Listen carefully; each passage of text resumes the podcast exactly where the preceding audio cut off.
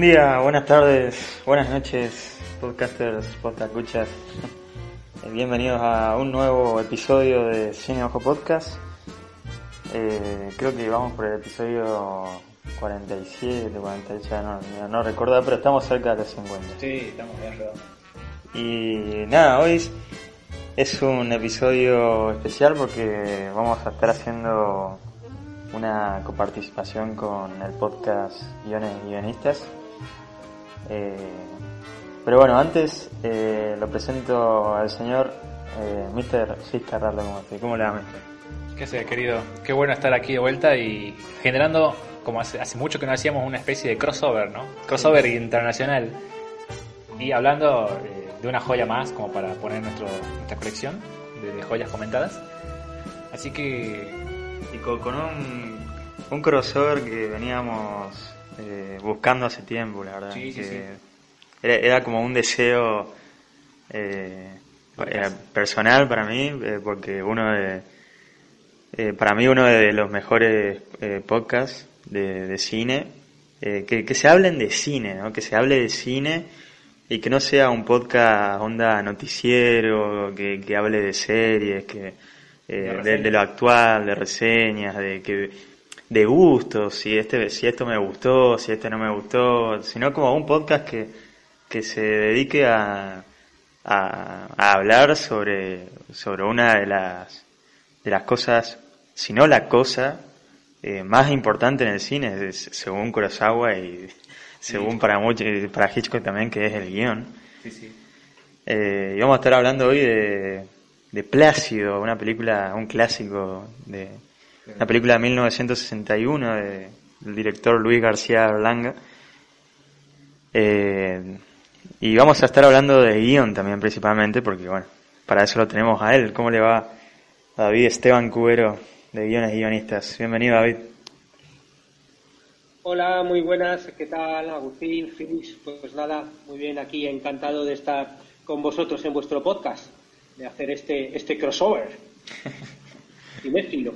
Sí, sí, la verdad que hace rato lo, lo veníamos eh, buscando y primero a- agradecerte por, por aceptar la invitación y por la buena onda y por la predisposición y que eso también se valora hoy en día porque por, por la un, poco un poco fama que, que tiene, ¿no? Los, eh, no sé, no- nosotros los cineastas, eh, lo- los artistas que por ahí somos eh, somos medio mala onda, no sé, viste, más elitista, por ahí como... eh, y, por ahí eh, muchos muchos no se prestan, la verdad, para...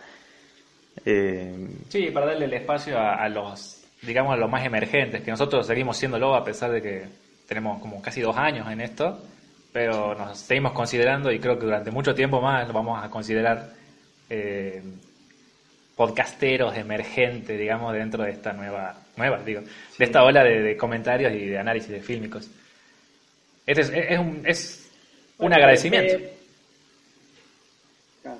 No, pero es que este, entre podcasteros yo creo que sí que hay buena onda, porque no, eso que decías tú de artistas, o sea, la gente que hace podcaster está, está en otro rollo, no, no creo que haya podcasteros que se, que se consideren como artistas, así como, y además todos hemos empezado alguna vez. Yo en mi podcast ya llevo 390 y claro, muchos, muchas, muchas horas habladas, ¿no? Pero claro, yo también he tenido 40 y 10 y 20 y he empezado alguna vez. Y por eso yo siempre que me llaman de hablar de cualquier podcast, siempre digo que sí, porque bueno, porque tenemos que apoyarnos entre nosotros. Si no, si no ¿quién nos va a apoyar? Claro, sí, sí.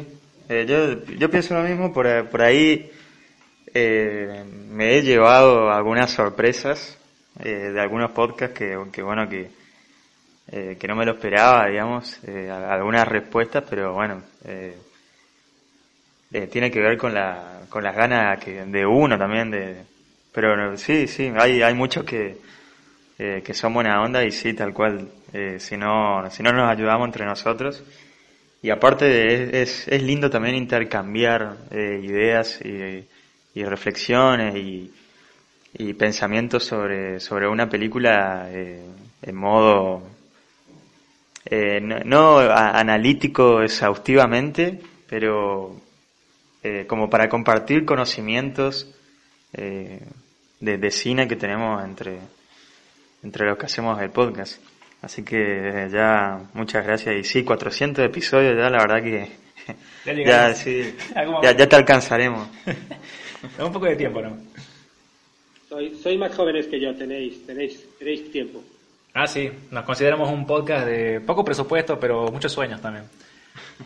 Así que, bueno, podemos empezar con, con hablar de, a, fondo de qué estamos hablando con Plácido. ¿Qué, qué, cuál, es, cuál, es, ¿Cuál fue tu primer acercamiento, sí, acercamiento o tu, tu primer recuerdo con, con Plácido? Bueno, Plácido, claro, Plácido es una película que es un clásico en España.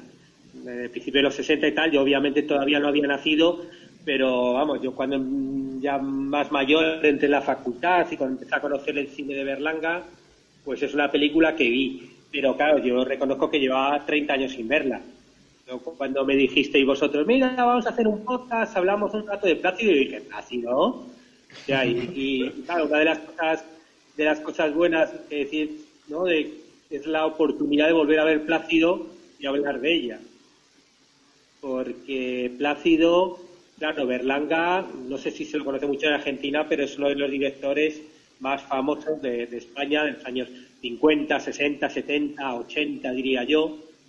Y, él, formó un tándem muy importante con, con Azcona, con Rafael Azcona como guionista, que Rafael Azcona es el guionista, yo creo, como también más afamado de, la historia de España. Fijaos lo que os digo, ¿eh? hablo a nivel trayectoria. Es un tipo que ha hecho, ha hecho unas 50 películas y bueno, murió ya en el año 2008 o así, pero, pero tiene siete Goyas. O sea, como que a lo largo de muchas décadas es, bueno, está considerado como de los grandes guionistas. Además, solo guionista, porque bueno, él hacía también novelas, pero no es como otros que, bueno, pues puedes decir, hombre, a Benavar sí, o, o Almodóvar, pues si ellos hacen los guiones, son directores, obviamente son buenos guionistas porque también hacen sus películas, pero no son solo guionistas. Sin embargo, Rafael Azcona era solo guionista. para la gente como yo, que yo soy guionista solo, no, no quiero ser director ni nada de eso, pues hombre, siempre es como un referente.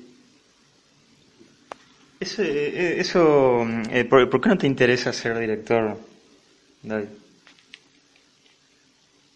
¿Cómo, cómo? ¿Por qué no, por qué no te interesa ser director? que eh, por, por, algún, ¿Por algún motivo en especial? Mm, bueno, pues, pues, la verdad es que nunca me ha interesado.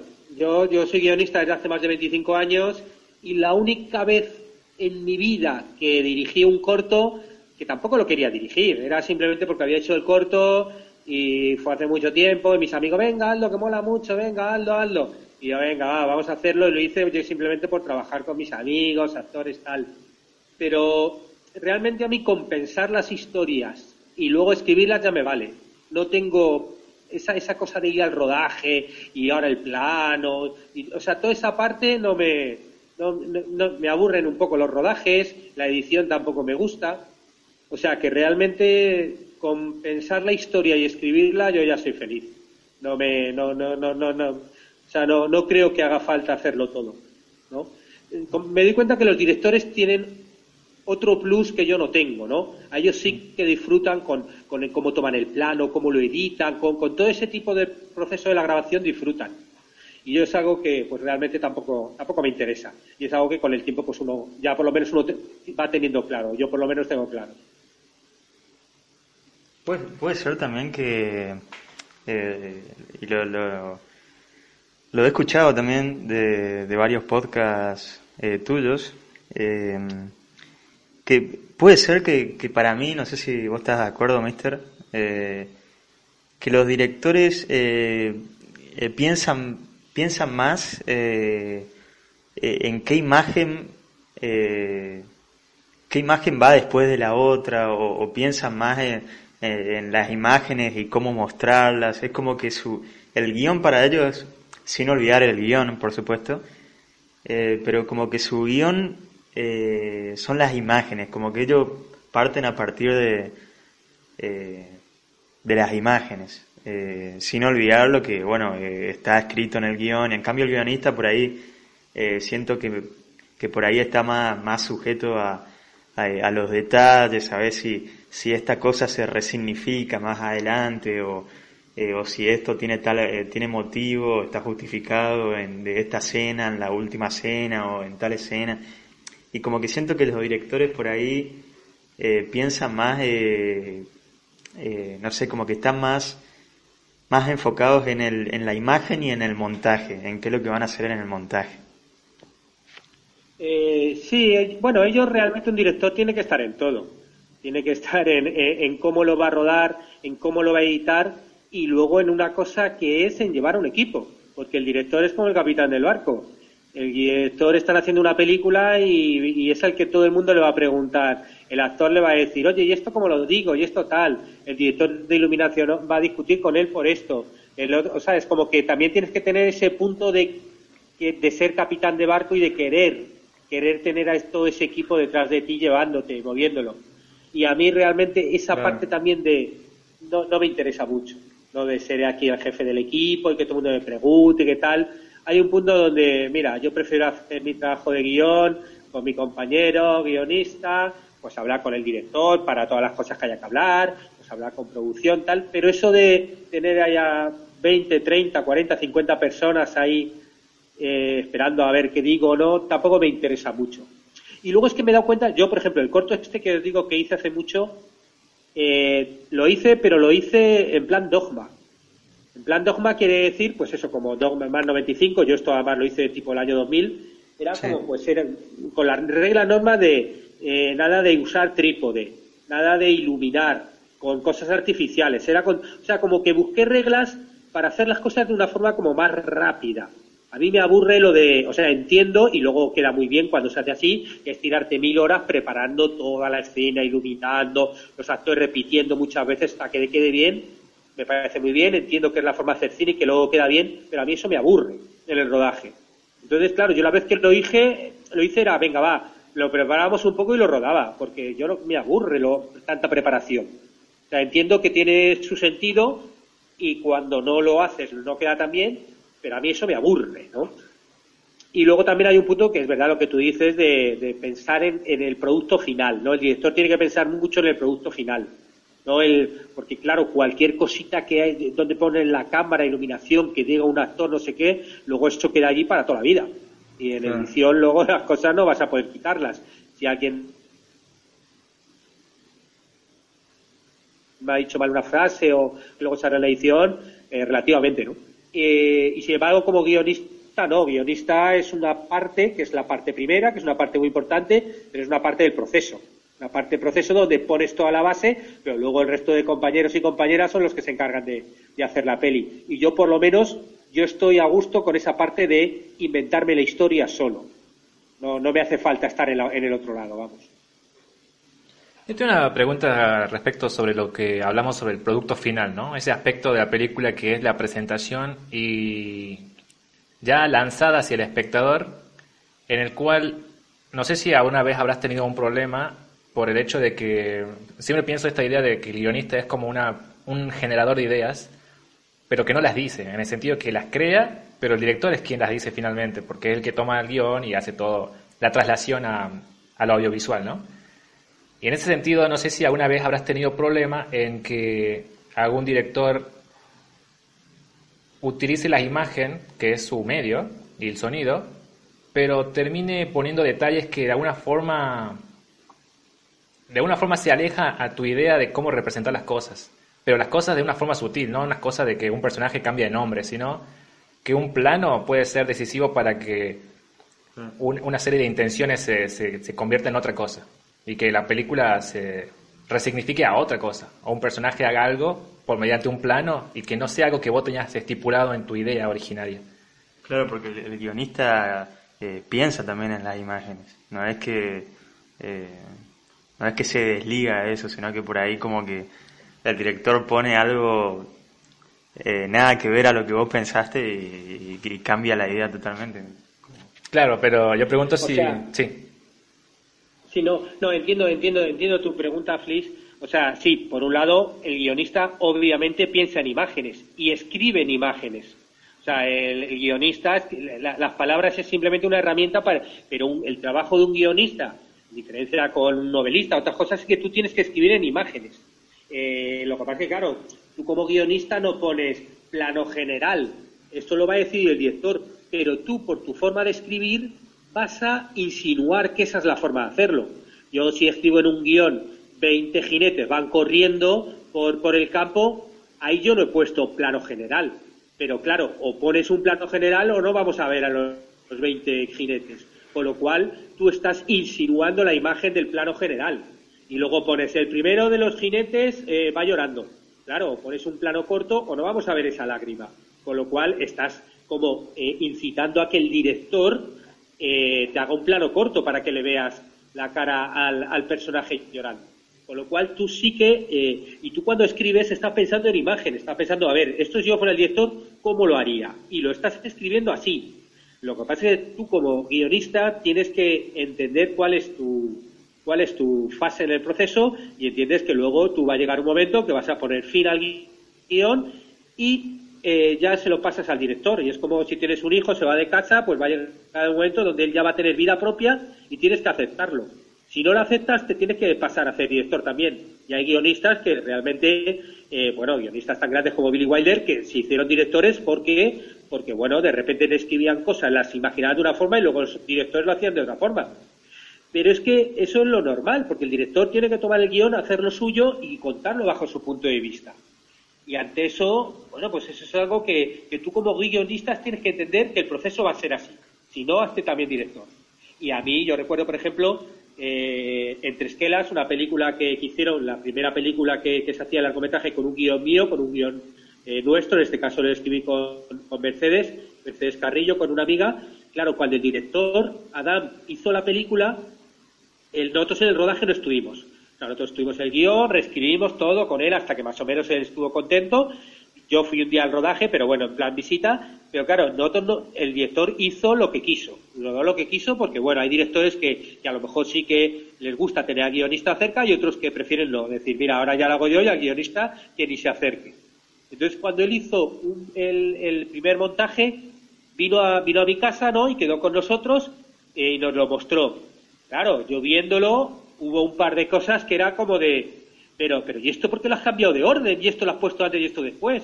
O, por ejemplo, eh, el plano de secuencia último, ¿por qué, me haces un plano de cinco minutos y la, y, la, imagen más importante tú no la muestras? O sea, él tomó sus decisiones creativas, de las cuales yo por lo menos pues no estaba contento con algunas. Y ya está, pero, pero yo entiendo que su trabajo es tomar las decisiones que quiere, cree y que él hace buenamente lo que, lo que buenamente puede. Él hace pues sus decisiones para bien o para mal y bueno, yo tengo que entenderlo. O sea, no, eso forma parte de la profesión y todos los guionistas tienes que entenderlo y asumirlo. Que tú entregas tu guion y luego ya, bueno, pues el director, y habrá veces que de repente hay cosas que son incluso mejores de las que tú has escrito, porque cómo lo hicieron, o, de repente llegan los actores y a lo mejor te cambian alguna frase y te lo hacen mejor.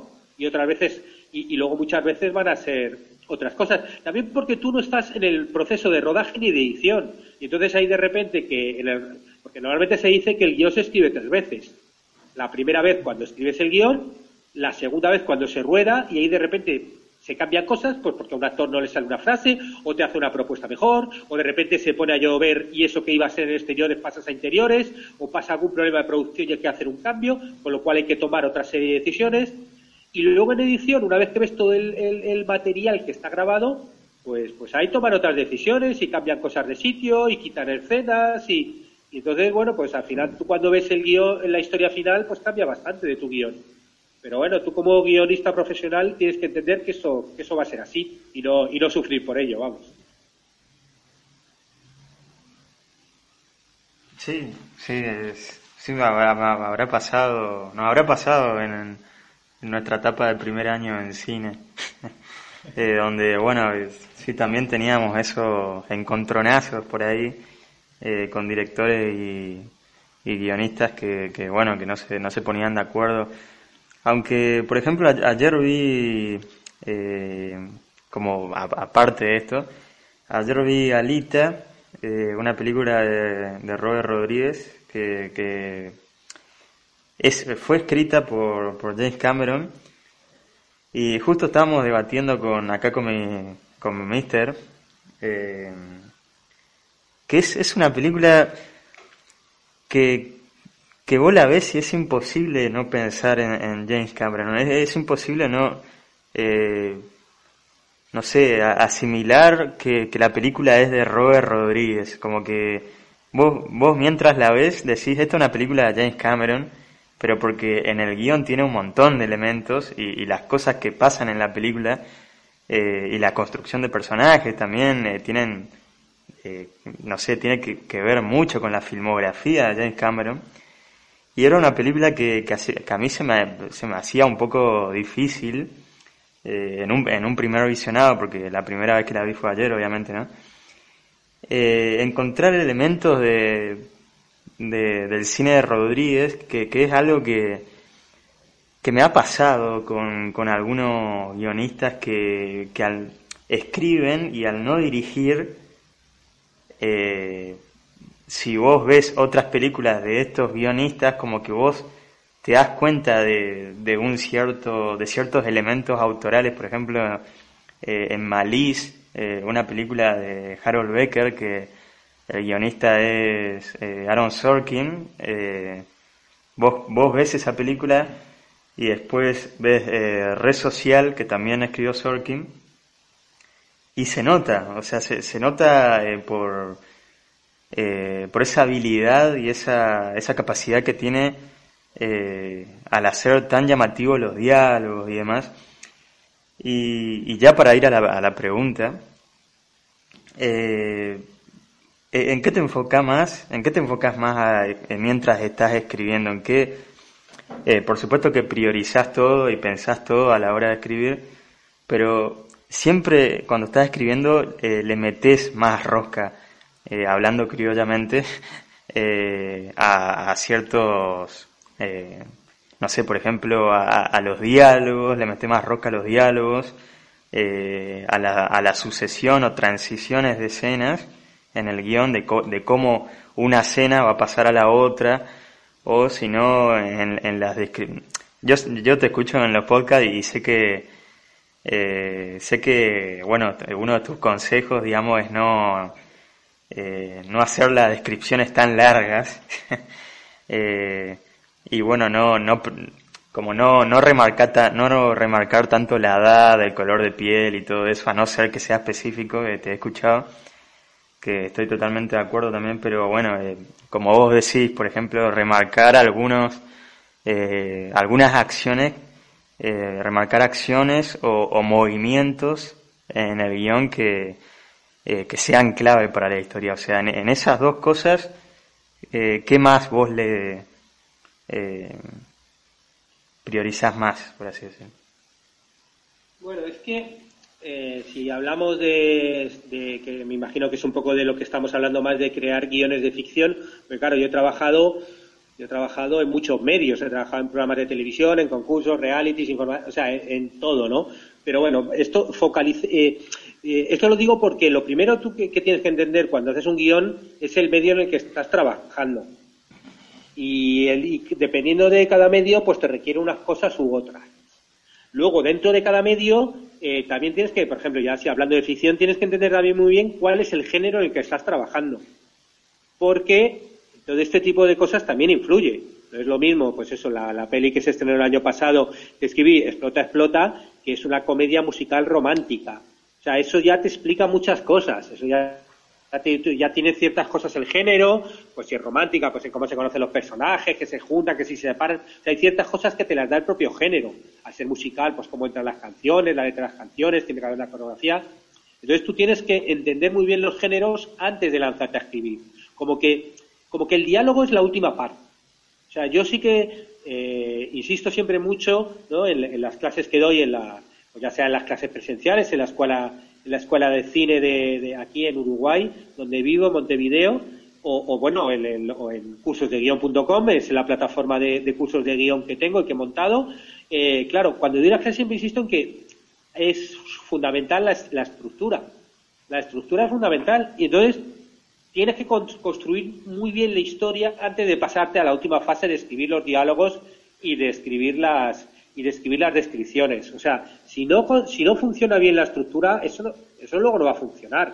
Y eso es algo que lo sabe todo el mundo. O sea, ponías el ejemplo de Aaron Sorkin. Aaron Sorkin, claro, eh, eh, Aaron Sorkin es un guionista que lo, ves mucho en todos los, eh, lo ves mucho detrás de todas sus obras porque él tiene un estilo muy particular. Él tiene un estilo con muchos diálogos, con personajes que hablan mucho y tal, y, claro, tú ves esas obras y, claro, alucinas, ¿no? El, sus series o las películas, ¿no? Esta última que ha hecho de los, los siete de Chicago, claro, son buenísimas, pero claro, es que también tiene una estructura detrás fortísima. O sea, la, estructura, por ejemplo, esta última peli de Netflix, la de los siete de Chicago, cómo va trabajando todos los flashbacks a partir de qué es lo que pasó en los juicios, claro, el tipo, y todo eso es estructura pura y dura.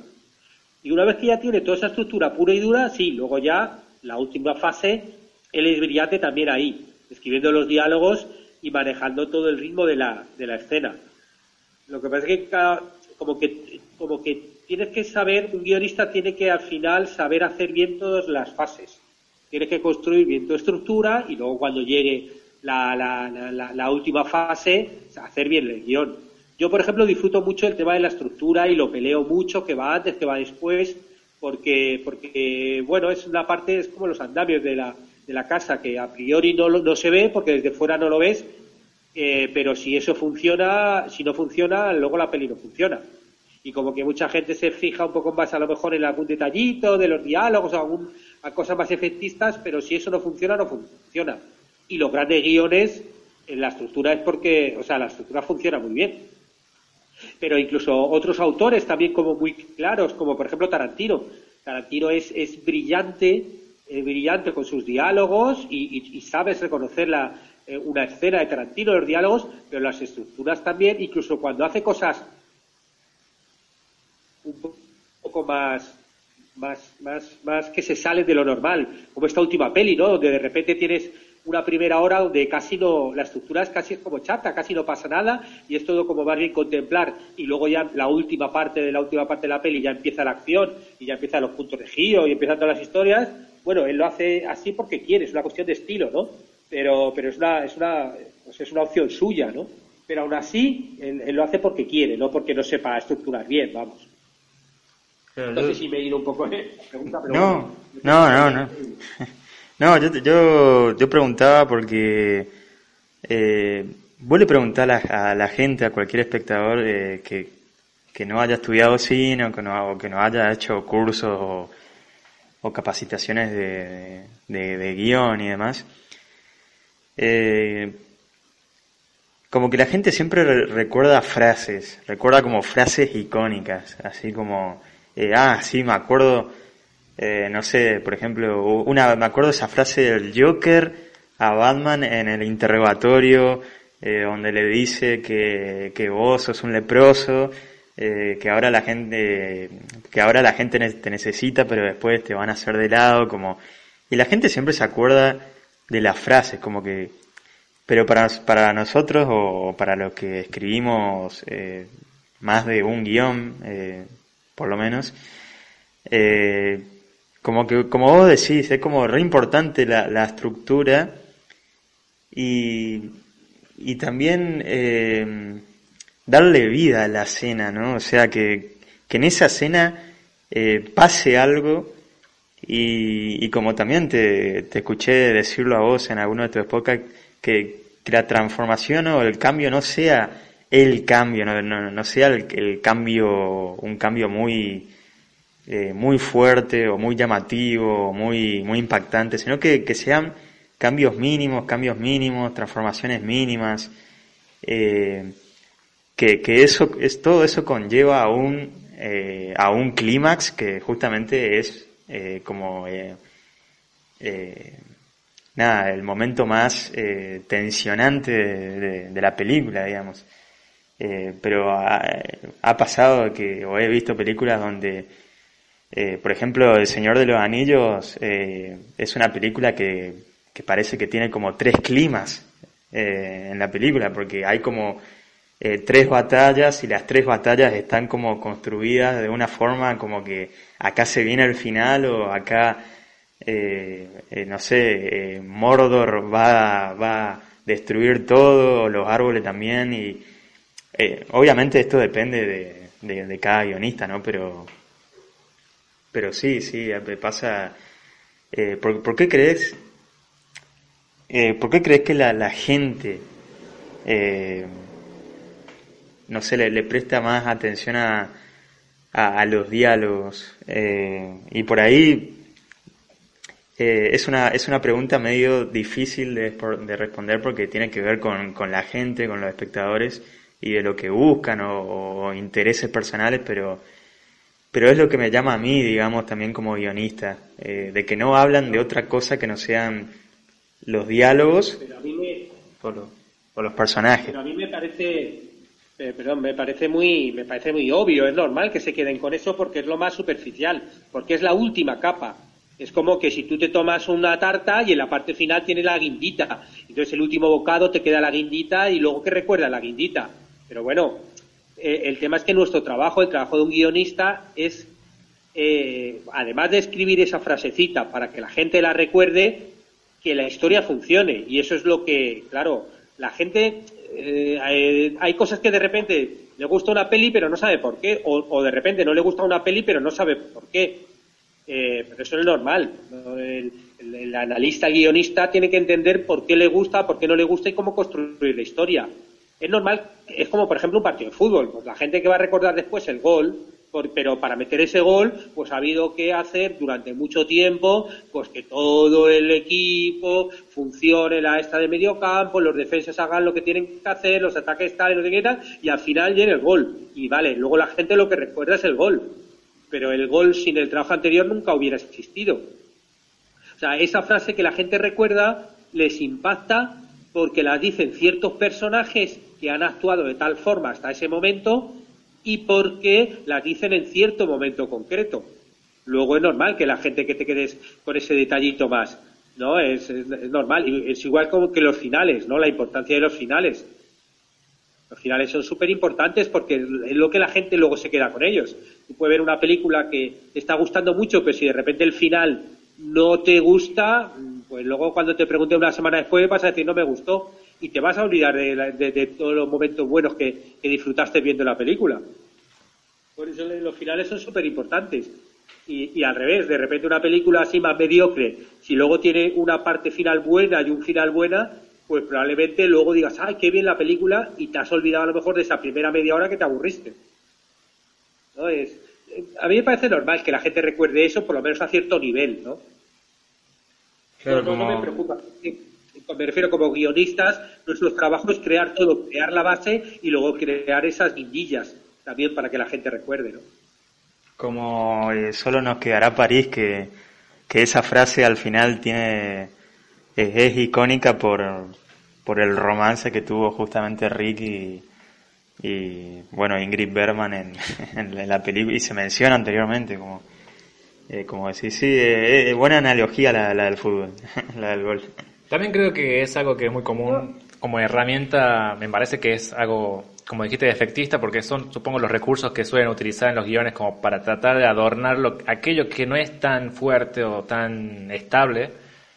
Y pienso, por ejemplo, en ciertas frases que se usan mucho en el cine de acción, los one-liners, que se pusieron muy de moda en los 90 y en los 80, de los héroes de acción que decían sus palabras, eh, sus palabras que quedan para recuerdo antes de matar algún personaje y Schwarzenegger le hacía como frases de marca registrada, ¿no? Que creo que son como herramientas como para llamar la atención y para, también para distraer un poco también de, de la flaqueza del guion en general y hacernos quedar como que estamos viendo algo medianamente bueno, que me parece también una estrategia un poco tramposa que también funciona en las series, cuando en una temporada de 10 episodios en una serie, los últimos dos realmente levantan nivel y la gente suele asociar esa temporada como una buena temporada porque los dos finales, eh, los dos capítulos finales han hecho que el interés aumente o que le den ganas de continuar la serie, ¿no? Sí, lo que pasa es que también eh, tampoco es que digas ahora voy a hacer capítulos malos y ahora voy a hacer capítulos buenos. O sea, realmente los profesionales que hacen la serie hacen lo mejor que pueden, ¿no? Y, bueno, pues ahí han, han encontrado un buen final, genial si no han encontrado buen final, pues será más difícil, ¿no? O sea, eso, bueno, cada uno hace lo que sea. Lo que pasa es que al final es la conjunción de muchos, de muchas cosas, porque tú creas el personaje, creas un par de frases, eh, y luego de repente a lo mejor pues la gente se queda con la frase que no es lo que tú habías pensado mejor. Tienes otra frase mejor, pero de repente también depende de cómo lo haya dicho el actor, de cómo lo haya interpretado. O sea, al final el resultado final depende de tantas cosas que como guionista no, tú haces lo mejor que puedes, creas la mejor estructura, haces los mejores diálogos que encajen con esos personajes y luego ya que al final la gente recuerde una frase u otra, no, no, no, no es fácil de prever, no es fácil de prever. Sobre todo porque luego depende mucho de cómo se rodó, de cómo se editó. Tú hay veces que de repente dices, joder, esta frase eh, me ha encantado cómo la ha escrito y te lo imaginas y tal, y luego de repente pues llegan los actores y te la cambian y te la hacen de otra forma y no, y no queda tan buena. Y dices, pues vaya mierda. Y otra vez pasa al revés, una frase más normalita, llega el actor o actriz, te la levanta y, es como el gag de tal y es algo que tú ni habías escrito. O sea, al final es el trabajo, tienes trabajo de mucha gente, de muchos profesionales que, y, y, depende de muchos elementos, no solo, no solo de ti. ¿no? Claro, sí, de, todos los recursos técnicos del cine.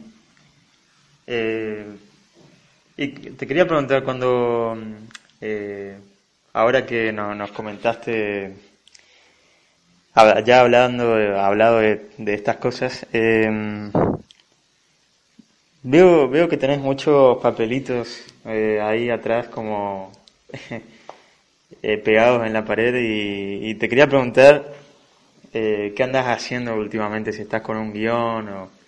Eh... Bueno, yo además de todas las semanas, yo ya tengo una rutina desde hace tres años, que es por un lado crear dos podcasts a la semana de guiones y guionistas y por otro lado crear cursos para cursosdeguion.com, que ya te digo, hay 60 cursos de guion, con lo cual hay cualquiera que quiera aprender cualquier cosa, hay cursos para todo, ¿no? Eh, y entonces dentro de ese proceso había algo que llevaba relegando ya desde hace dos, tres años y al final he dicho, venga, David, tienes que hacerlo, que es escribir un libro de guion. Un libro de guion, pero, pero el libro que estoy escribiendo no es un, manual de guion, porque yo creo que ya hay muchos manuales muy buenos que te enseñan a escribir guiones. Sin embargo, no hay libros que te enseñan a tener una profesión de guionista, a convertirte de guionista. Con lo cual, estos papelitos son los capítulos, es la estructura del libro que estoy escribiendo, que se va a llamar El viaje del guionista, guía para convertirte en guionista profesional, en el que hablo de eso, de cómo aprender el oficio, cómo ganarte la vida como guionista, ¿no? Eh, centrándote un poco pues desde partes más internas de qué hábitos tienes que crear, cómo tienes, eh, cómo tienes que trabajarte a ti mismo para ser guionista, una parte más externa de cómo tienes que relacionarte con los demás, para vender un guion, para contactar con la gente, para hacer networking, y luego una parte más encaminada también a cómo pues eso, el, cómo tienes que, el mundo de hacer los guiones, buscar las ideas, pensar. O sea, bueno, yo creo que es un libro que, no existe todavía, por lo menos en español, eh, que es eso, cómo, cómo tener un trabajo de guionista, no, no, porque es algo que no es fácil. No es como, yo que sé, un abogado o un funcionario que a lo mejor estudia mucho, o un médico estudia mucho, aprueba una posición y ya va a tener trabajo toda la vida. Un guionista y muchas profesiones que son como más vocacionales tienes que estar continuamente reinventándote y ahora consigo trabajar en un programa y estoy cuatro meses, pero luego me voy otra vez al paro, y eh, me voy a escribir un guion y a ver si lo vendo o ahora me contratan. O sea, no es algo fácil y si quieres tener una vida laboral durante mucho tiempo como guionista, bueno, pues, pues, pues, pues, bueno, pues yo me dedico a contar todo, todo lo que he aprendido en estos 25 años de profesión y lo que estoy aprendiendo, pues eso, montando los cursos y hacerlos y hacer los podcasts, ¿no? Y todo eso lo estoy metiendo en el libro. Que bueno, espero a ver si lo termino un par de meses y lo, y lo saco por Amazon. Que, eh, también he escuchado eh, podcasts eh, donde, donde hablas un poco de, de cómo presentar tus guiones ante ciertas identidades, entidades, perdón, y, o cómo contactarte con, con, gente del mundo, de, del cine, cómo, eh, cómo, no sé, cómo la, la, la carátula o, o, las cosas que, que tienen que tener la carpeta eh, del guion y todo eso con la sinopsis y demás, es como, en, en, tus podcasts he escuchado un par de episodios que donde hablas también de eso, así que eh, supongo que lo del libro será como una ampliación de todo eso y con mucha más información, de más experiencias. Sí, sí, sí, el, sí, es como condensar todo, todo lo que he aprendido en estos tres años con casi 400 podcasts, eh, con 500 lecciones en todos los cursos y con todos estos años metido dentro de un libro. Porque, claro, el, tema es que muchas veces los guionistas es como que te centras en aprender a hacer tu guion, el mejor guion posible, y luego acabas con tu guion y dices, bueno, ¿y ahora qué hago? Que crees que todo el mundo se va a pelear por tu guion, pero te das cuenta que no, que no, que no, realmente no le interesas a nadie tu guion, que las productoras tienen muchos guiones ahí esperando para leer, y que, y que bueno, tú estás contento con tu guion y dices, ¿y ahora qué hago con esto? ¿Cómo consigo que esto se llegue a hacer película, no? Y claro, para eso tienes que trabajar esa otra parte, ¿no? Una parte también como, por ejemplo, como el concepto de marca personal, cómo crearte una marca personal como guionista, ¿no? De tal forma que tú puedas acercarte al mundo y el mundo te escuche, cómo puedes, tienes que presentar eso, el dossier, eh, tu serie, o sea, tu biblia de series, cómo tienes que presentar el proyecto para que la gente, cuando consigas acceder a ellos, lo vean y te escuchen, ¿no? Y cómo tienes que presentarlo eh, para que la gente quiera verlo, quiera seguir leyendo más, quiera saber más del proyecto, porque realmente tú llamas a una productora y bueno, están llenos de, guiones y de cientos, páginas, de cientos de páginas y no es fácil que se pongan a leer tu guion. Y más sobre todo si no eres alguien como muy conocido, refrutado y estás empezando, ¿no? Eh, entonces, como esa fase es difícil hacerla, pues eso, de, de, eso intento hablar en los podcasts, en el libro, ¿no? Y bueno, para, para poder ayudar a la, a la gente a, a, hacer todo ese trabajo, ¿no? Porque realmente, no, hay gente que lo dice, que una vez que acabas de escribir tu guion, ahí es cuando empieza tu trabajo realmente, ¿no? tu trabajo de cómo consigo ahora vender este guion que se interese y... Porque bueno, hacer una película no es algo fácil, hace falta mucho dinero, vas a tener que convencer a mucha gente para que la hagan, luego, te hablo desde el punto de vista siendo solo guionista, ¿no? Luego, claro, los productores dicen, vale, si voy a invertir dos años de mi vida, tres años de mi vida, eh, este dinero, eh, toda esta financiación en este proyecto, tiene que ser porque me interesa.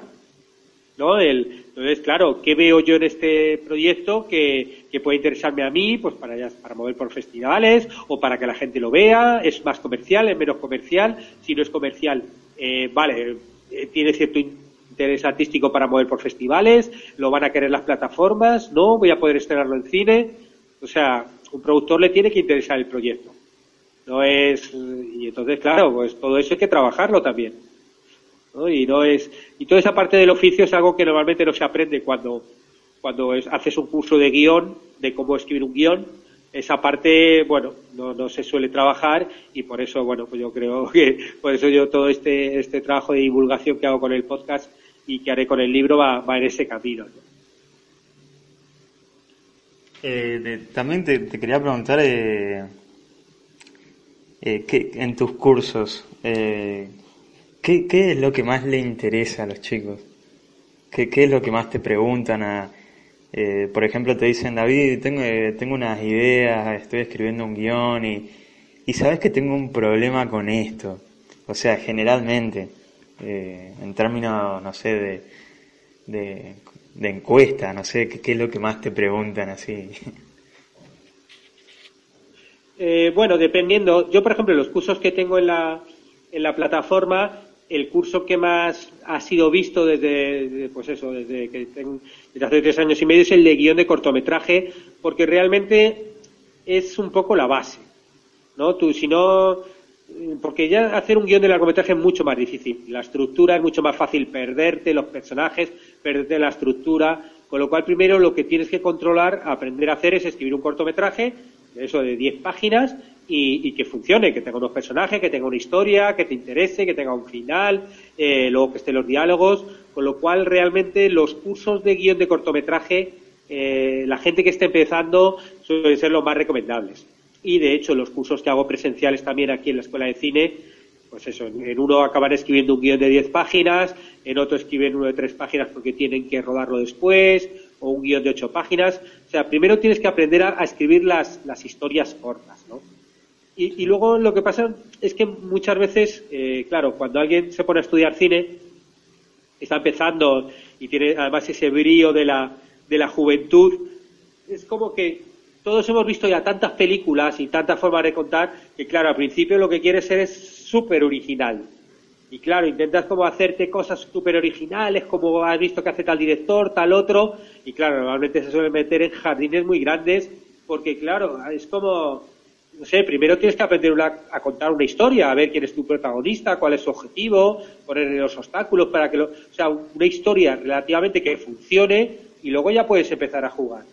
Claro, lo que pasa es que la gente quiere ser Tarantino ya desde el primer día y, claro, no sé, Tarantino solo hay uno. Y, y claro, eh, pasa lo mismo, yo que sé, por ejemplo, en pintura. Yo que sé, Picasso, antes de ser Picasso, investigar y hacer todo lo que hizo, pues primero aprendió a pintar de una forma figurinista, normal, y luego ya empezó a experimentar, ¿no?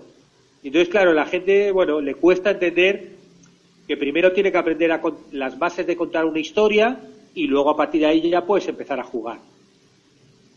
Como lo hace Berlanga acá en Plácido. Bien, ahí. eh, pero también quería... Eh, tengo, muchas dudas para David hoy, muchas preguntas. Eh, ¿sos, ¿Sos de... ¿Qué, qué viste del cine uruguayo así? O sea, ya que nos contaste que vivía en Montevideo, o sea, últimamente salieron eh, algunas cosas que te hayan interesado ahí en, en cuanto a, a guion, digamos, a lo guionístico. Bueno, yo, bueno, ahora con el mundo pandemia, la verdad es que no, no, no, ahora solo está abierta la cinemateca y no, no, no se están estrenando mucha peli. Nuestra película, por ejemplo, Flota Flota, se iba a estrenar en Uruguay en enero y cerraron los cines y no, y todavía no se ha podido estrenar, ¿no? yo cine uruguayo, por ejemplo, una película que vi hace poco, que es, una, es un clásico, una película hace muchos años, pero claro, yo hace 25 años no, no, no veía cine uruguayo, no, no controlaba, que sí que me gustó, que viene el cine, es un clásico en Uruguay que se llama 25 watts. No sé si visteis. una historia muy sencilla de tres amigos de barrio, una película hecha en blanco y negro. Pablo, y, Pablo Stoll y... ¿Ravena? No, Y yo reconozco que me gustó, me gustó la sencillez, me gustó cómo está contada. Revela y Stoll. Eh, sí, eh, habla, hicimos Sí, hicimos, hicimos un episodio sobre wiki. Claro.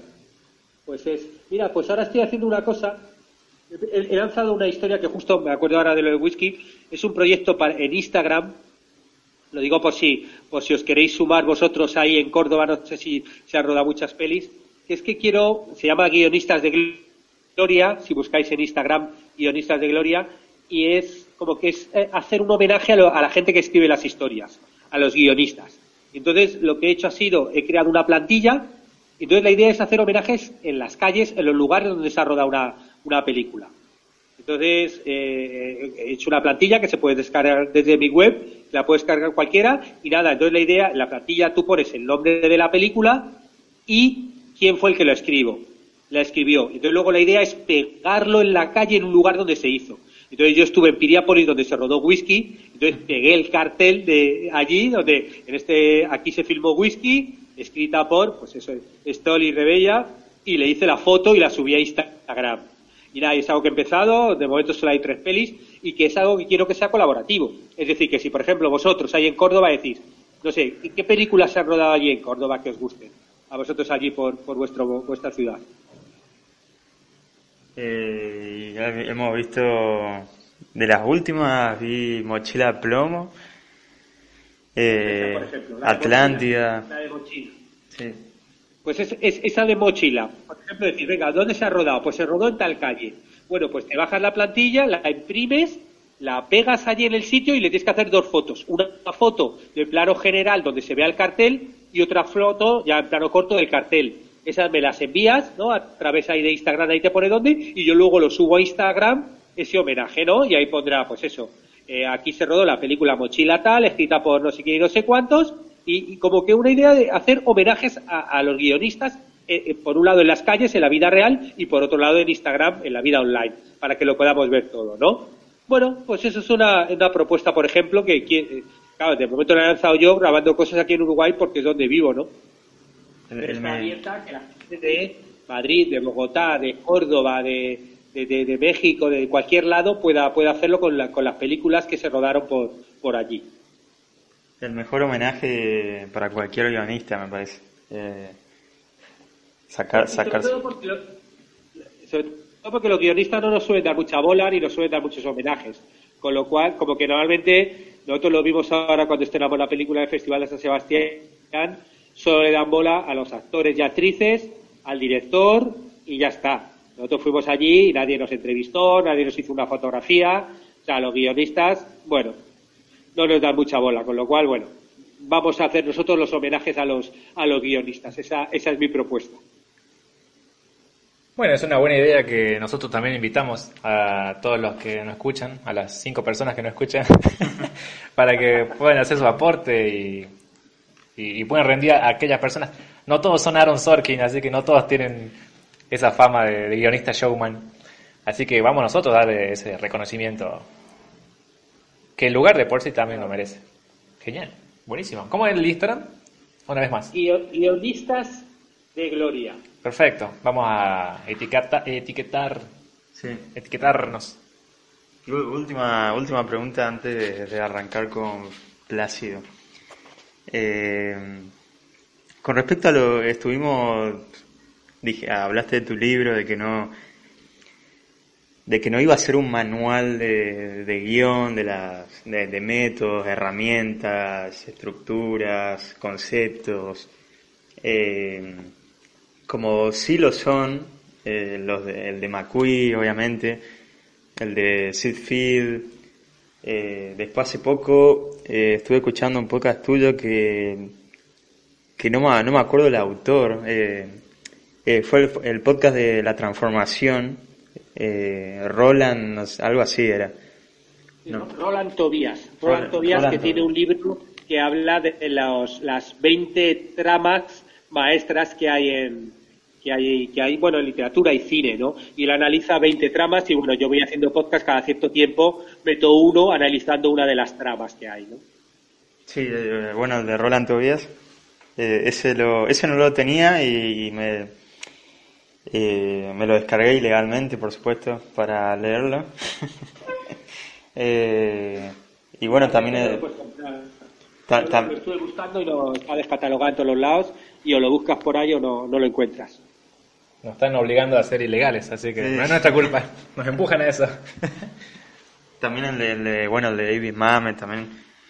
Eh, te quería preguntar si, que, ¿sos, eh, estás de acuerdo con, con, con enseñar a- en base a los manuales eh, de guion? O, porque viste que eh, hay ciertos eh, cineastas o, o también estudiantes de cine que, eh, que no recomiendan mucho eh, leer libros de guiones para hacer una película, porque bueno, está, está como ese prejuicio de que no, no necesitas eh, leer libros para hacer películas, sino que tenés que ver películas. Eh, ¿Y, y qué, pesa- qué pensás con respecto a eso? Pues mm, no, no, estoy totalmente en desacuerdo. O sea, no, no, no. Es como decir, no, no necesitas estudiar fotografía, solo con ver fotografía te vale. O sea, una cosa es ver y otra cosa es aprender a hacer. Y es algo muy distinto. Es obvio que también puedes aprender. Eh, o sea, yo, por ejemplo, a mí te das una cámara de fotos y yo me pongo a hacer muchas fotos y, y entonces aprendo que moviendo el diafragma, pues mira, me quedan las fotos más así o más allá y todo eso lo puedo aprender. Pero claro, si viene un señor y me lo explica en cinco minutos, pues a lo mejor me pierdo desde el principio y luego ya puedo probar con lo que sé. O sea, yo creo que la teoría hay que conocerla para luego poder alejarte de ella. Sobre todo porque ha habido gente con cierta experiencia que ha, pero ya no en cine, sino en todo. O sea, tú tienes que aprender. Es igual que cuando tú vas a estudiar pintura, pues vas y te enseñan a hacer bodegones, a hacer retratos, tal. Luego tú ya encontrarás tu estilo y buscarás tal.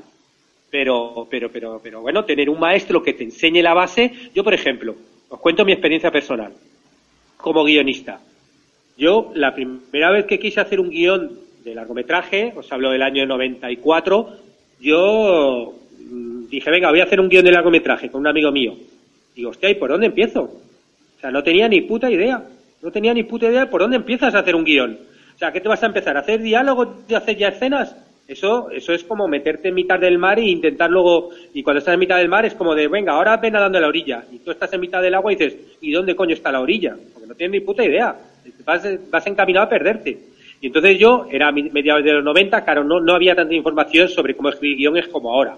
Entonces yo me fui ahí a una librería y nos compramos el libro de Shitfield, ¿no? el del guion y el de Linda Seger, cómo hacer un guion excelente, y yo empecé a leerlo y fue la primera vez que, pues eso, que empecé a leer cómo me hablaban de los tres actos, los puntos de giro, y dije, ¿y esto? ¿Pero cómo? ¿Qué es esto de puntos de giro? Como que, que el minuto 25 pasa no sé qué. Digo, ¿pero qué tontería es esta, no? Me fui al cine, la primera película que fui a ver era El Rey León, y de repente estoy viéndolo y se muere el padre de, Rey León. Miro y era el minuto 22. Minuto tal, y digo, coño, como, joder, como decía el libro ese. O sea, de repente te empiezas a dar cuenta que hay una estructura detrás que hay una serie de cosas.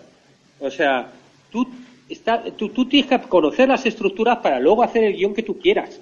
Pero yo en el momento, el primer guion del largometraje que hice, eh, me acuerdo que lo que me decía el libro este de Sidfield era, antes de empezar a escribir el guion tienes que conocer el principio, el final y los dos puntos de giro. Bueno, y luego decía el punto medio. Y, y, a mí me sirvió un huevo, porque, porque si no empiezas a escribir y te pierdes, te pierdes. Y sin embargo, yo una vez que ya supe lo de los dos puntos de giro, que supe tal, tal, y pensamos en esas cosas, nos lanzamos a escribir el guion. Y ya quedamos los tres átomos, tal, tal, tal y tal. Y ahora yo cuando creo, cuando escribo un guion, yo ya no estoy pensando puntos de giro, o sea, como que ya te sale de una forma fluida. Pero la primera vez que vas a escribir un guion, es que necesitas algo donde agarrarte, porque si no es que te, te pierdes. Y entonces sí, claro que tú también puedes aprender a nadar, eh, lanzándote al mar poco a poco y vas haciendo tal. Pero si tú vas a clase de natación y te dicen, mira, levanta el brazo más, levanta la pierna, haz así, haz esto, tal, tal, tal, pues joder, vas a aprender más fácil y mejor, ¿no? Con lo cual, por supuesto que, por supuesto que ya no guion, sino todo, ir a un curso y aprender está bien. Luego tienes que entender que eso no es un dogma, que son normas que te puedes saltar y, y sobre todo lo que tienes que hacer es experimentar mucho y escribir mucho estoy de acuerdo que leerte los libros no te, va, no te van a servir de nada si no te lanzas a escribir. Eso está clarísimo. Si te por leerte los libros no sabes escribir un guion. Eso está claro. Tienes que leer los libros y aplicar. Pero por supuesto que los libros valen para algo. Eh, los que te dicen que no, pues no sé, a ver cuántos, cuántas películas han hecho, porque tú hablas luego y tú dices, joder, qué buena la película de Aaron Sorkin. Y Aaron Sorkin te das cuenta que trabaja muy bien pues tener un personaje, tener su objetivo, poner los conflictos, hacer los puntos, o sea, todo eso lo trabajas de puta madre, además de luego hacer diálogos que te cagas. Y tú puedes analizar sus películas y ver la estructura que hay detrás. Entonces, te das cuenta luego que todos estos que me hace mucha gracia esta gente que dice, venga, ah, no, no hagas esto. Y tú dices, a ver, ¿cuál es tu película que te gusta? Te dicen, esta, esta y esta. Y te puedes analizar esas películas y su estructura es más clásica que, que yo que sé. Claro, ¿cuántas películas hicieron y, cuántas funcionaron también? Porque tienen que funcionar. Eso además, pero que luego sus películas favoritas, las películas favoritas de esas personas, todas siguen una estructura clásica. o casi todas, estoy seguro, vamos. Sí, sí, es verdad. Sí, yo, también... Eh, eh, no, no, la verdad que no me ponía a analizar mucho, eh, porque es cuestión de gustos también. Eh, de, quién dice eso, pero yo, tam, yo está, estoy de acuerdo eh, con, con, leer libros de, de guion y, y, aplicarlos, como decís vos, porque los libros para algo están, no es que, y son exitosos por algo, no es que, eh, no es que, no sé, se ganaron esa fama por, porque sí, eh, por hablando del libro de McQueen, por ejemplo. Eh, Después, bueno, ya, ya depende de cada uno si le sirvió o no, si le fue útil o no, pero, eh, pero eso sí ya, ya es personal. Y eh, quería, quería pensar ahora que nos introducimos en los giros, ¿en, ¿en dónde crees que está el primer giro de Plácido? Uy, Plácido, Plácido. Cuando la vi, mira, ahora que lo dices, yo no sé si tomé una nota o no, capaz que no tomé notas. ¿Te gustó, te gustó más o menos? No, pero sí que eh, lo, que pasa es que yo no sé si tomé, lo, espera, estoy buscando a ver si encuentro algo. Lo capaz que no tomé notas. O sea, Plácido, Plácido es una película, por ejemplo, que, que es muy berlanga. O sea, he visto más películas berlangas, pero Berlanga tiene esa, esa, historia de muchos personajes a la vez. Muchos personajes que pasan muchas cosas y que te da esa visión de la sociedad en el momento que quiere, que quiere, que quiere mostrar, ¿no? Y esa es una de las grandes bondades que tiene Berlanga en sus películas, que te hace un reflejo de la sociedad, que tú ves eso y tú te imaginas, ah, coño, las películas eh, a, finales de los 50, o sea, la vida en una provincia española a finales de los 50 era así. Y es que era así. Es un reflejo alucinante. Pero, pero dentro de eso, tú tienes una historia en, en Plácido que es muy sencilla, donde hay un personaje que tiene un objetivo quiero pagar la letra para que no me quiten el, el motocarro. Y eso lo, ves ya en la primera escena de la película y te llega hasta la última. Y ese es el hilo conductor de toda la película. Sí, como y el motivo de, de, de Gavino, de Gavino de, querer, de su deseo de que salga todo bien, de todo ordenado, el, la marcha.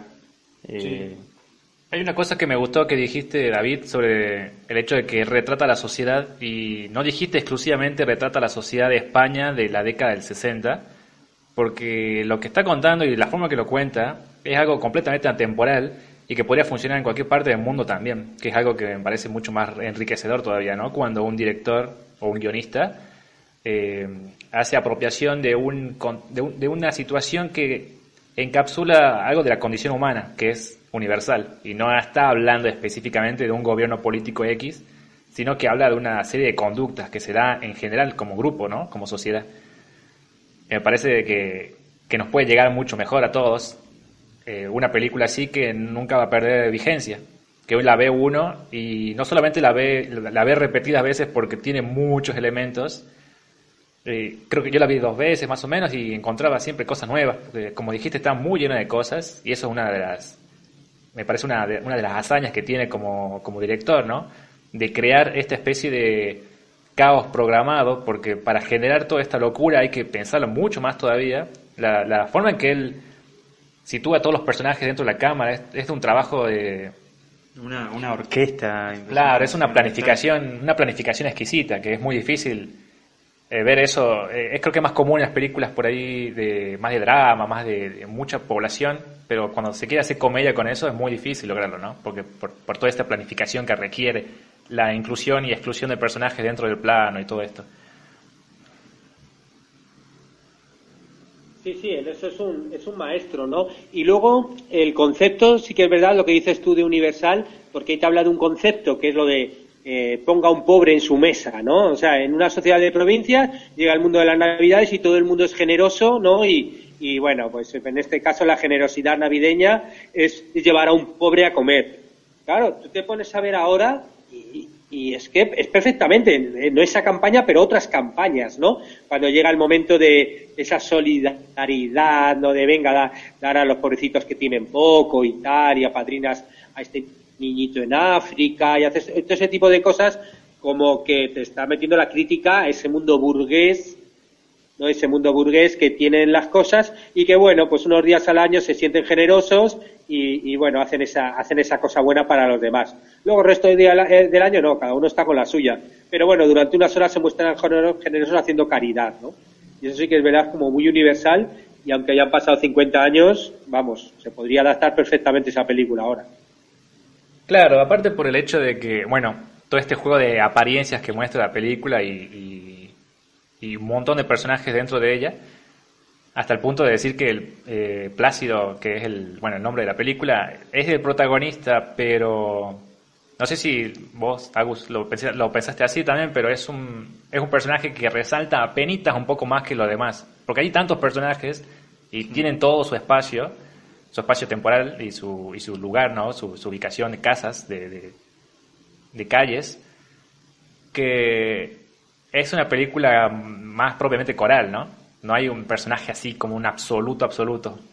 Es más, eh, eh, me enteré que la película anteriormente se iba a llamar así, ¿no? Una, un pobre... Eh, cene con un pobre, claro, una, mesa. una mesa para un, pobre. Una mesa para un pobre y después lo cambiaron para Plácido. Pero bueno, lo cambiaron por cuestiones de, obligación.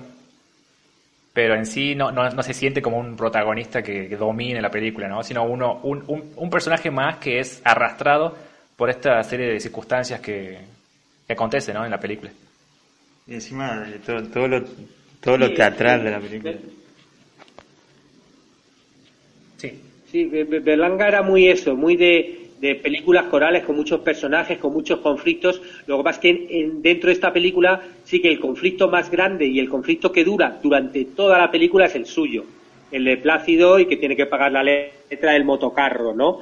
Y él tiene, él es el que tiene su viaje, su viaje desde el inicio, porque hay, siempre hay un momento donde parece que ya lo ha pagado, pero no. ¿no? Parece que ya lo ha pagado, pero no lo ha pagado y tiene que ir otra vez a no sé dónde. Y parece que ya lo ha hecho, pero no.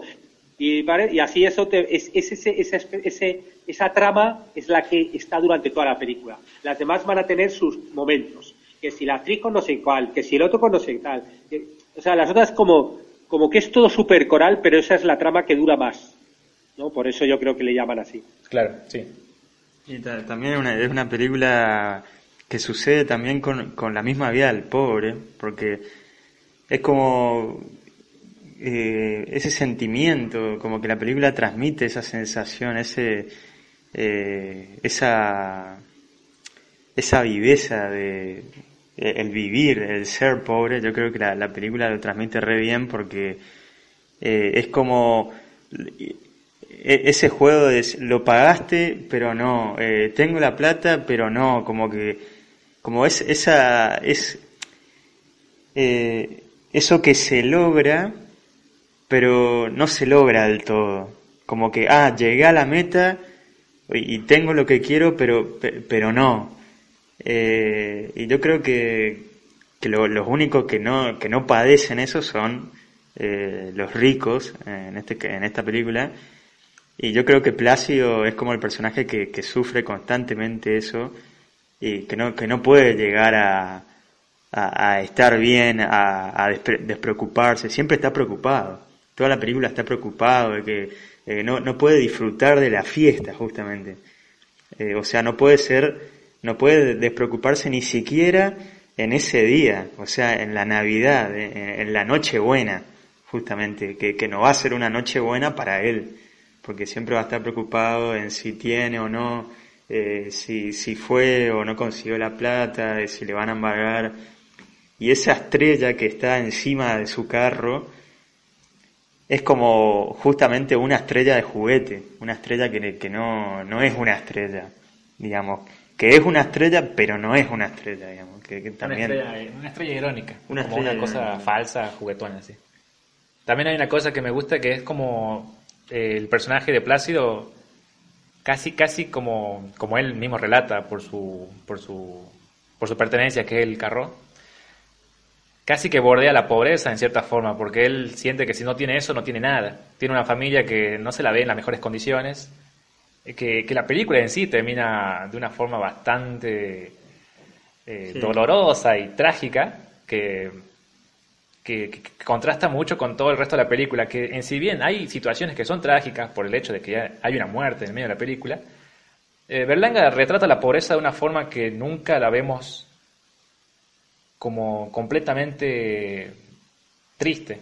O sea, es porque lo, ridículo de la situación, que es una situación que se, que se ha dado ¿no? en España, este mismo lema, esta misma movida política de querer eh, sentar pobres en la mesa, eh, es una situación que ya de por sí es tan ridícula que poco tiene que agregar para hacerla más cómica, porque ya de por sí es una locura. Y me parece que retratar la pobreza de forma triste creo que no, no, no iría con el tono de la película.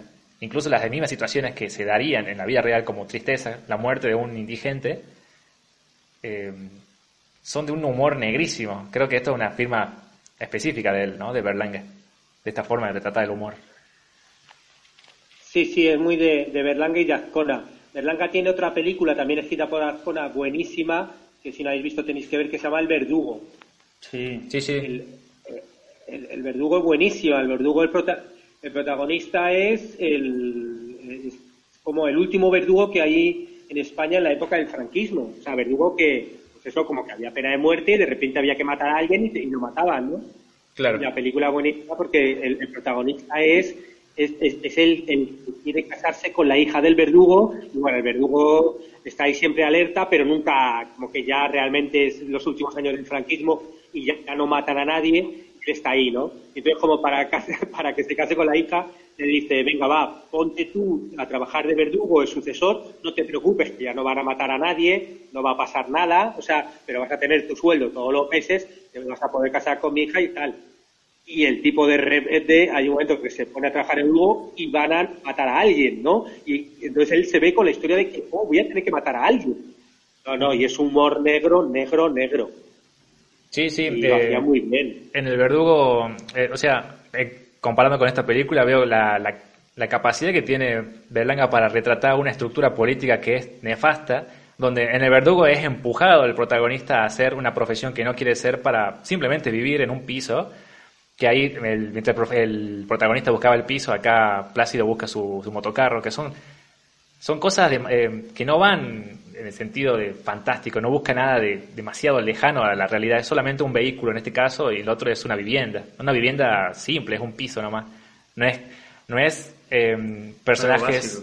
Eh, sí, sí, son algo que necesarios para la vivienda, no digo que están buscando algo, una cosa de la clase alta, que sea difícil de empatizar, son personas literalmente un cualquiera como nosotros, que está buscando algo muy sencillo y que por circunstancias eh, que acá suceden en el verdugo también, se ven obligados a estar en una situación bastante indeseable, ¿no? En el verdugo incluso hay momentos que son muy, muy, eh, muy astutos, muy estratégicos, de mostrar al, al mismo verdugo como si fuese un, un prisionero que va justamente a ser ejecutado. Al final de la película. Es una, una imagen bastante elocuente de la, de la idea que quiere retratar, ¿no? No, no, buenísimo, sí, sí. Sí, sí, está muy bien así. Es que realmente, por eso es un buen reflejo de la España de, de, la España de esa época, ¿no? De la España, sobre todo eso, de la clase media y lo que decís vosotros muy bien, que es que el protagonista lo único que quiere es la letra para que no le quiten el motocarro porque es la única mm, forma de vida que tiene. Necesita ese, ese moto para poder, para poder trabajar. Y si le quitan eso, pues no tiene nada. Con lo cual, pero es que además lo que dice vosotros, acaba la historia diciendo, vale, he conseguido pagar la letra, pero bueno, ahora hay que pensar en la letra del mes que viene, que tengo que volver a pagar, el, como que todos los meses vamos a tener que seguir, va a tener esa pelea para poder pagar ese dinero, ¿no? Claro, como, como algo constante que, que, siempre está, que, siempre está y nunca se termina. Eh, pero todo, todo, todo, todo eso falso, eh, todo, toda esa demagogia que, que está en, eh, en Plácido también está, por ejemplo, cuando llegan los artistas y, hay que fingir que está todo bien y que, y que está todo listo y, eh, y después lo, lo, que me encanta es la, que, que están muy bien aprovechadas las locaciones en la película eh, porque las locaciones son eh, son como ¿cómo decirlo? Eh, deshabitadas, eh, como todo muy, muy terrenal, como que hay tierra, no, no, no hay, eh, parece todo sucio, como edificios viejos, como todo muy eh, precario, viste, destruido, como, como que parece un poco esa, esos escenarios de las películas de Fellini, ¿no? De las primeras películas de Fellini que, de, esa Italia, sí, de la posguerra, ¿no? Como que eh, en algunas escenas, eh, sacando de lado las escenas donde que transcurren en las casas de los que tienen plata, que, ahí sí te das cuenta por, eh, por, la cantidad de cuadros, la cantidad de vasos, de cosas de vidrios, sillas, mucha comida, o sea, esa, diferencia, esa diferenciación me parece que, que, hace también única la película.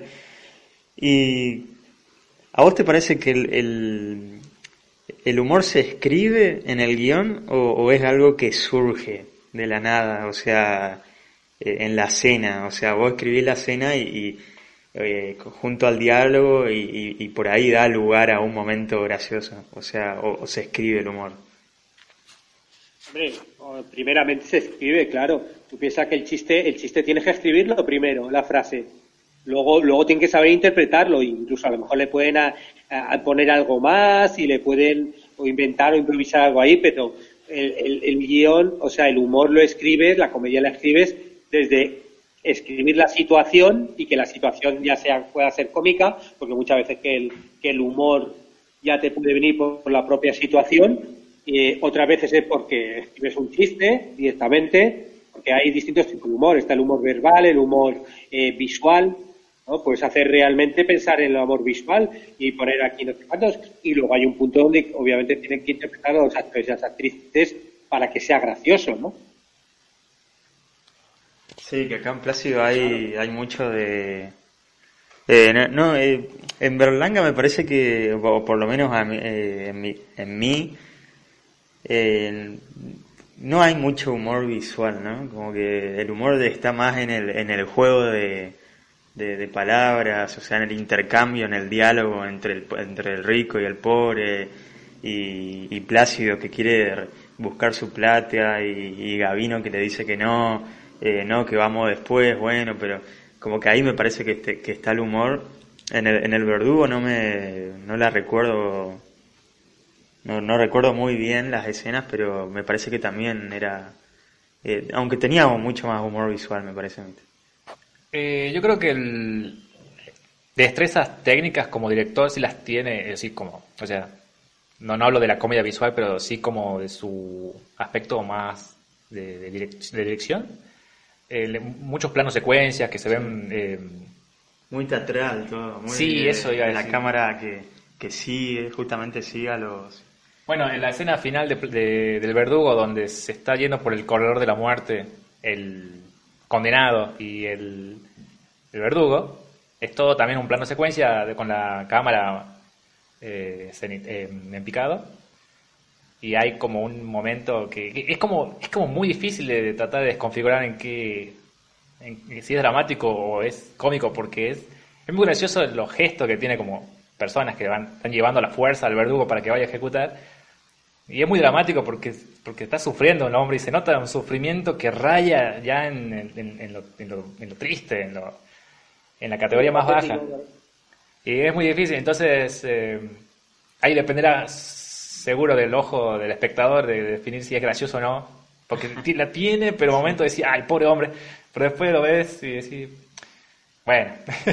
aunque, aunque la, el, la cámara siempre acompaña, siempre sigue a, todos los personajes y, los encuadra bien, perfecto a todos los personajes, en ningún momento eh, se lo corta a alguno o alguno. también en las películas de Berlanga como que hay muchas muchas situaciones que dobles situaciones, o sea, como una acción delante de la cámara y otra otra acción eh, como, como en segundo plano, ¿no? Como fuera de campo que está pasando, como como todo, todo muy enquilombado, todo. Pero eh, de lo que más recuerdo, eh, curiosamente, eh, es el plano inicial y el último plano que, son los planos donde la cámara no sigue, no, no, no acompaña, no, no, no está en movimiento, sino que se queda detenida. Y al final me parece que, que tiene, tiene que ver con, con ese hombre que vino y, le sacó, o sea, le, sacó, le sacó a Plácido algo que él le arrebató, eh, algo que Plácido tomó prestado, porque pareciera ser que Plácido, eh, esa felicidad de Plácido es prestada, como ese, ese momento de tranquilidad de Plácido es prestado, como que ya mañana va a tener que pagar algo nuevo, o, o va, o va a deber cosas, eh, o va a tener que pedir prestado nuevo, como cuando las escenas donde Plácido eh, vuelve con el abuelo, eh, con, su familia y le pide prestado plata y, el abuelo le dice, uh, otra vez, le dice como, como que no termina de pagar nunca, ¿viste? Y me parece que ese plano final, la cámara como simboliza un poco eso. no, la verdad que un cierre triste, pero que tiene que ver con esa felicidad prestada que Incluso cierra con un villancico que es muy triste, con unos versos que son como para redondear más el pesar de toda la situación. Un poco, un poco de más para mí. Pero... Eh, sí, igual estuve leyendo que, bueno, esto es curioso porque una película que esquivó la censura de forma espectacular, me hace colar mucho acá una película argentina que es de Los muchachos de antes no usaban arsénico, que también salió en el 76, eh, también esquivó la censura y eso que todo el planteamiento era un, una crítica brutal contra los militares y todo el, régimen que estaba viniendo. Y acá en, Plácido también es, es, No le deja títere sin cabeza, le ataca con todo y esquivó la censura. Incluso esos villancicos son algo un poco revelador en ese sentido. Que no sé cómo ha hecho Berlanga para poder permitirse tener eso al final. Y, como guionista, ¿qué, qué pensás, David, que, que, falla en el guion? O sea, hay algo que, que, no, que no te cierra, que no, no te cuadra o, en lo personal no, no es de, a tu gusto, en Plácido. No, no, no, no, yo no, yo no, no, no, voy a, no voy a ser yo el que critique ahí el guion. No creo que nos falle. La verdad es que es un estilo que a mí, claro, tantos personajes, tanta movida y tanto quilombo, hostias, te cuesta seguirlo. Pero es que es así la gracia de la película, o sea, no, no, no, y funciona muy bien, y ese patetismo y ese reflejo de la sociedad funciona muy bien, o sea, que no. Está bien, vamos, que no, no, no, no, voy a, no voy a buscarle ningún fallo yo, ¿no? Y además, sobre todo, tiene otra cosa que es el ritmo. El ritmo de no parar, de no parar, pa, pa, pa, pa. O sea, no hay ningún momento de tregua. No hay ningún momento de bajón. Es todo el rato gente sin parar a hablar. Yo, por ejemplo, no sé vosotros si entendíais muy bien, vosotros que sois argentinos y no estáis acostumbrados, porque hablan muy rápido y mucho. No sé si os escapaba cosas o no. Sí. sí, hablan bastante. por ahí se pierde el hilo, me parece, por momentos. Eh, o también yo admito porque como no estoy acostumbrado al acento español constantemente. Una película Claro, eso también. Eso para vosotros seguro. Me recordaba una película que, un 2-3 de Billy Wilder, que pasa igual, es un ritmo toda la película, pa, pa, pa, pa, pa, pa. Y claro, es muy difícil hacer una película a ese ritmo, de guion y luego rodarla, claro. ¿Vos, la viste? Un 2-3, sí, me parece una, una de las grandes películas que no son tan apreciadas de Billy Wilder como otras. Creo que la merece, merece mucho, merece muchísimo. Pero ese hecho de que vos mencionaste, que acá no lo tienen, ¿no? De que no entra en ese, en ese estado de, la, historia donde se relaja un poco la cuestión, que es muy común en, bueno, en cualquier película, ¿no? De, de comedia, que hay un momento antes de llegar al tercer acto donde las cosas empiezan a ralentizar un poquito, como preparando al espectador para lo que viene al final. El hecho de que no tenga eso, que básicamente no cumple una estructura, ¿no? El tener todo esto, un ritmo tan veloz, tan, eh, tan necesario que uno tenga atención. Eh, pregunto, si a vos te parece que es una, una falencia, no sé si diría, pero sí una desventaja con cualquier espectador, porque uno tiene, le exige mucho al espectador, le exige mucha atención, ¿no? Y eso es, eh, es, es un riesgo también, porque puede perderlo. No sé si Sí, sí, pero bueno, esa es una apuesta. Esa es una apuesta estilística de guion y de dirección. Quiero mantener este ritmo y ya está, y, así hasta el final. Y aguantar el tipo. También tú piensas que, es de una época de donde la gente iba al cine, se sentaba y veía la película entera. No es como ahora que de repente las ves en televisión, si no te gusta paras, ves otra en la plataforma, quitas pones. O sea que, que no, a mí, no me, a mí me parece que es una apuesta y, que, la consigue mantener hasta el final. Te gustará más o te gustará menos, pero, pero ole, ¿no? Esa es un poco la, gracia de la película, vamos. No, no seré yo el que la critique. Claro, aparte por el hecho de que la duración ya de por sí es, eh, es corta en promedio de lo que se hace hoy, ¿no? Incluso las comedias hoy es difícil que llegue a la hora y media, casi todas rodean las dos horas. Y el hecho de que sea una hora y media y que vaya tan al palo todo el ritmo, hace que estemos como casi un energizante impresionante la película. Con la cantidad de personajes, cantidad de diálogos y, la comedia que, tiene es...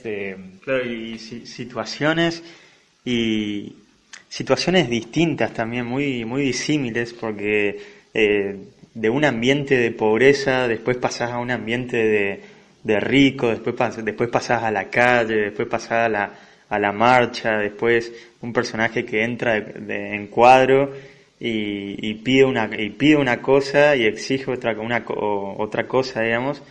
Y entonces esos personajes tienen que ir a hacer esa, otra cosa eh, todo con un sentido no y con una lógica eh, dentro de la diégesis pero eh, pero sí una película que, es muy muy disfrutable muy muy difícil eh, hacer, hacerla hoy en día y, también habla de, la capacidad del guionista y, Berlanga, eh, de Rafael Ascona, que son... Es una película que, que, que, tiene que tener dos cabezas así, me parece, para ser realizada. porque eso es muy...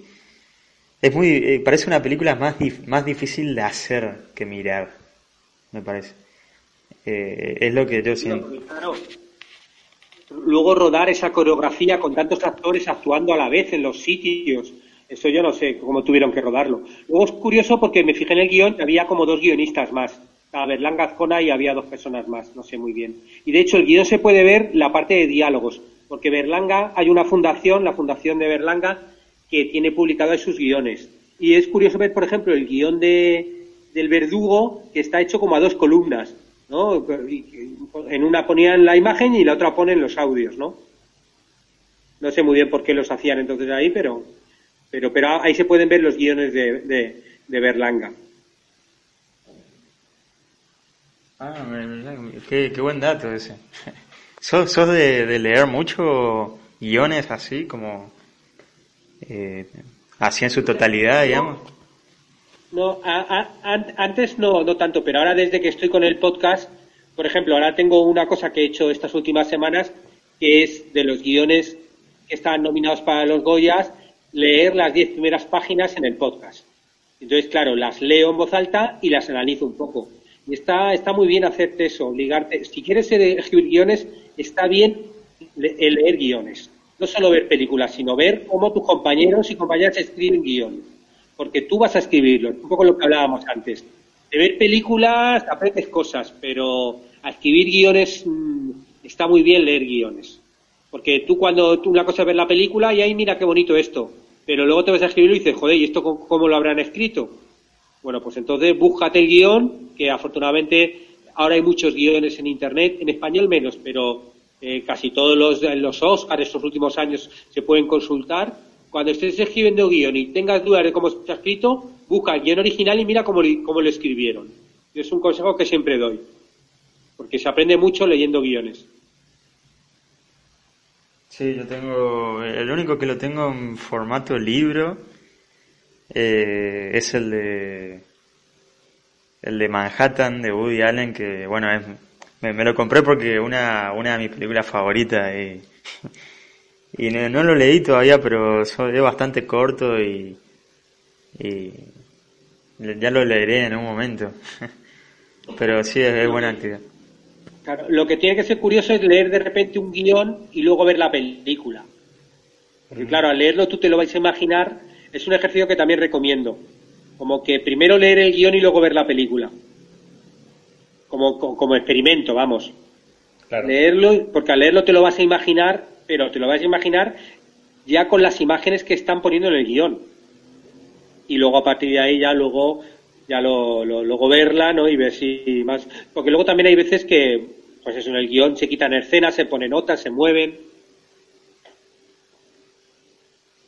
¿Qué, otro ejercicio recomendás? O, dos, por ejemplo, como para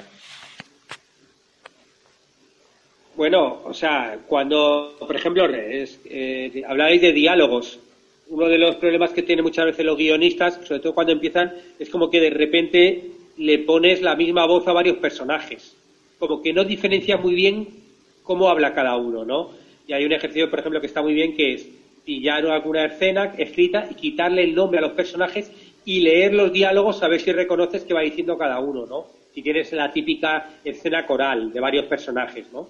Entonces, bueno, eso también te viene bien para ir ¿no? Aprender que cada uno tiene que tener una voz propia.